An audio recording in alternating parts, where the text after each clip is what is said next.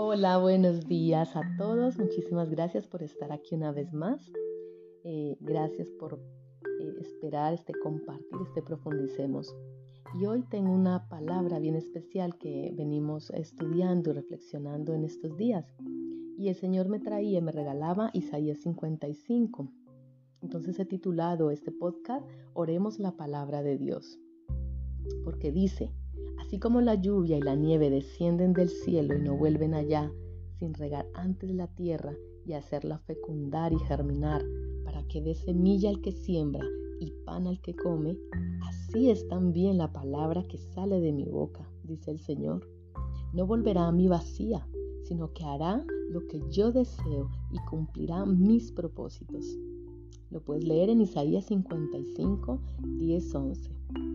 Entonces esto me lleva a pensar en que a veces nos desanimamos cuando oramos fervientemente por una situación y no obtenemos respuesta, ¿verdad?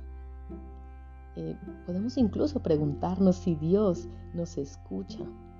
Pero mira, en Isaías 55 te dice, te promete que la palabra de Dios, como la lluvia y la nieve, hace lo que tiene que hacer donde quiera que va y cumple con lo que Dios quiere y logra el propósito para el cual fue enviada en tu vida, lo hará el Señor. Eso significa que hay poder cuando oramos, amigos. La palabra de Dios no es en vano. Dice que es fiel y verdadera. Él no miente, es verdadero.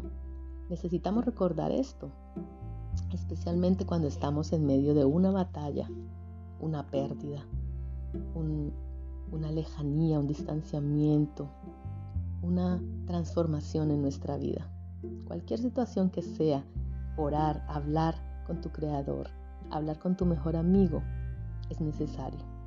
No podemos verlo en la quietud de nuestro tiempo de oración, pero las palabras que elevamos al cielo, como bien ponía yo en mi estado hoy, son armas de guerra.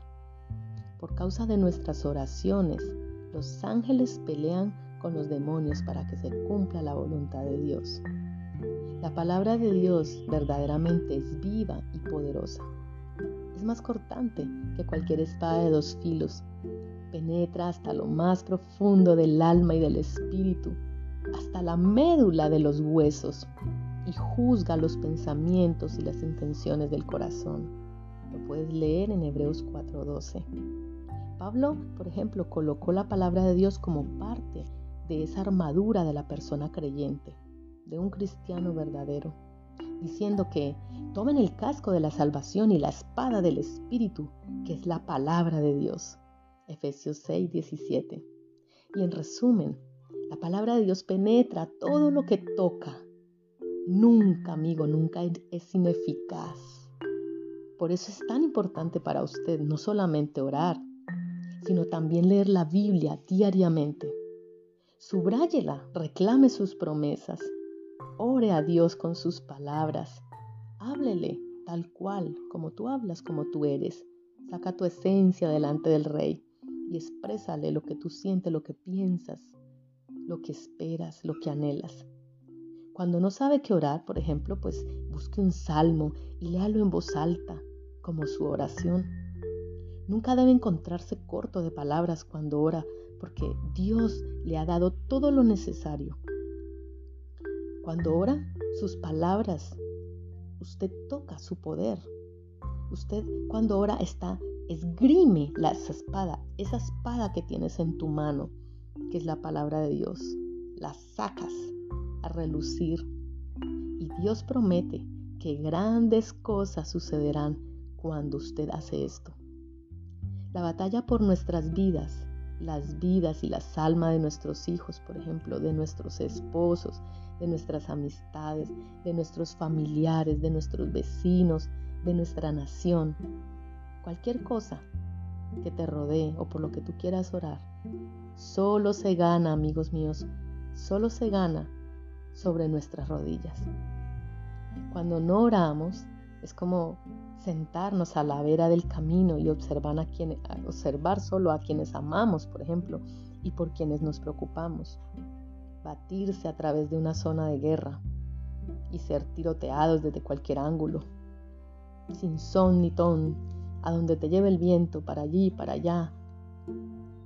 Cuando oramos, sin embargo, estamos en la batalla, estamos firmes al lado de ellos, reclamando el poder de Dios para ellos, para ese ser querido, para esa familia, para ese familiar, para tu iglesia, para tus hermanos, para todo lo que tú anheles y lo que quieras ver. Si además de orar recitamos su palabra, entonces sacamos un arma poderosa contra la cual ningún enemigo prevalecerá. Hoy te dejo este pensamiento, esta palabra poderosa. Hoy te dejo este gran consejo. Ora, lee su palabra y ora su palabra. Proclámala.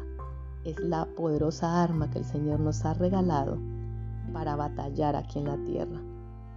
Has sido más que vencedor y nosotros hemos sido más que vencedores con Cristo Jesús. Recuerda, no estás solo, tienes ángeles a tu alrededor que pelean contigo y por ti.